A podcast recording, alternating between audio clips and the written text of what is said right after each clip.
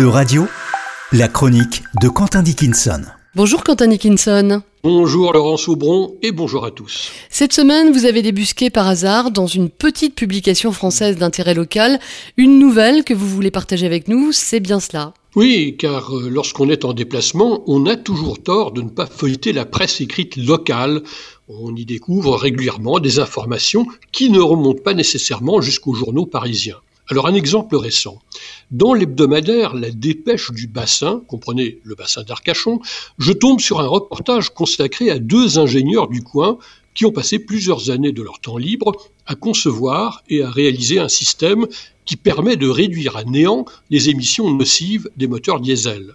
Leur invention a été mise à l'essai en grandeur réelle à bord d'un autobus de ligne de l'entreprise Keolis et la démonstration a été couronnée de succès, bref, une réussite confirmée. Et on peut supposer que, que les grands groupes automobiles se font concurrence pour leur acheter leurs brevets et que leur fortune est faite. Eh bien non, justement, cela n'a intéressé personne.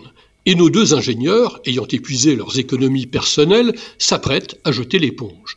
Le constat est affligeant, mais explicable.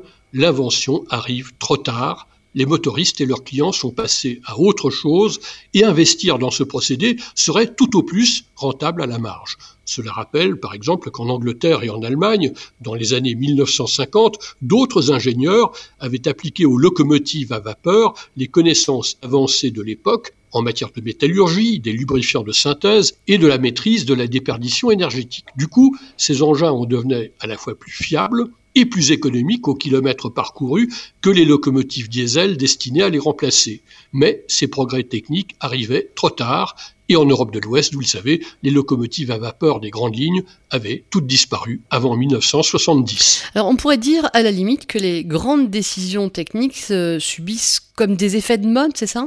Bah, dit comme cela, c'est un peu brutal, Laurence, mais vous avez raison. Lorsque des intérêts commerciaux, pas toujours à visage découvert, parviennent à convaincre les décideurs politiques et l'opinion publique que les processus, systèmes ou équipements de telle ou telle génération technologique sont dépassés, que ce qu'on admirait hier est aujourd'hui désuet et certainement mauvais pour la santé, et qu'un avenir radieux n'existera pas si l'on n'adopte pas sans tarder la novation du moment, eh bien, eh bien un grand nombre d'objets et de machines partent à la ferraille alors qu'ils auraient utilement pu servir encore pendant des années.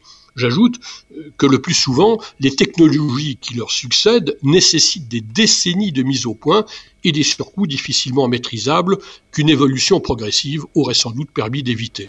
Et cette tendance reste donc d'actualité Oui, et elle n'est pas prête de disparaître.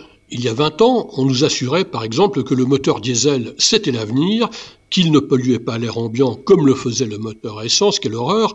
Les gouvernements subventionnent donc la transition vers le diesel. Mais plus récemment, voilà qu'on feint de découvrir que le diesel pollue autant que l'essence, mais autrement, et que l'avenir est à la motorisation électrique. Et les gouvernements subventionnent alors la transition vers l'électrique. Vous n'allez quand même pas nous dire, Quentin Dickinson, que ce n'est pas une évolution positive?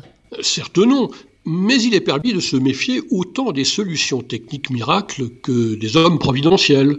Songez que le tout électrique escamote considérablement les possibilités pourtant prometteuses de l'hydrogène. La production centralisée de ce gaz peut fonctionner grâce à de l'électricité obtenue par des sources d'énergie renouvelables et n'émettent aucun rejet nocif. De plus, les véhicules roulant à l'hydrogène ne s'embarrassent pas de lourdes batteries et bénéficient d'une autonomie identique à celle des véhicules à moteur diesel ou à essence. Et ces véhicules n'émettent pas non plus de gaz d'échappement, juste un peu de vapeur d'eau.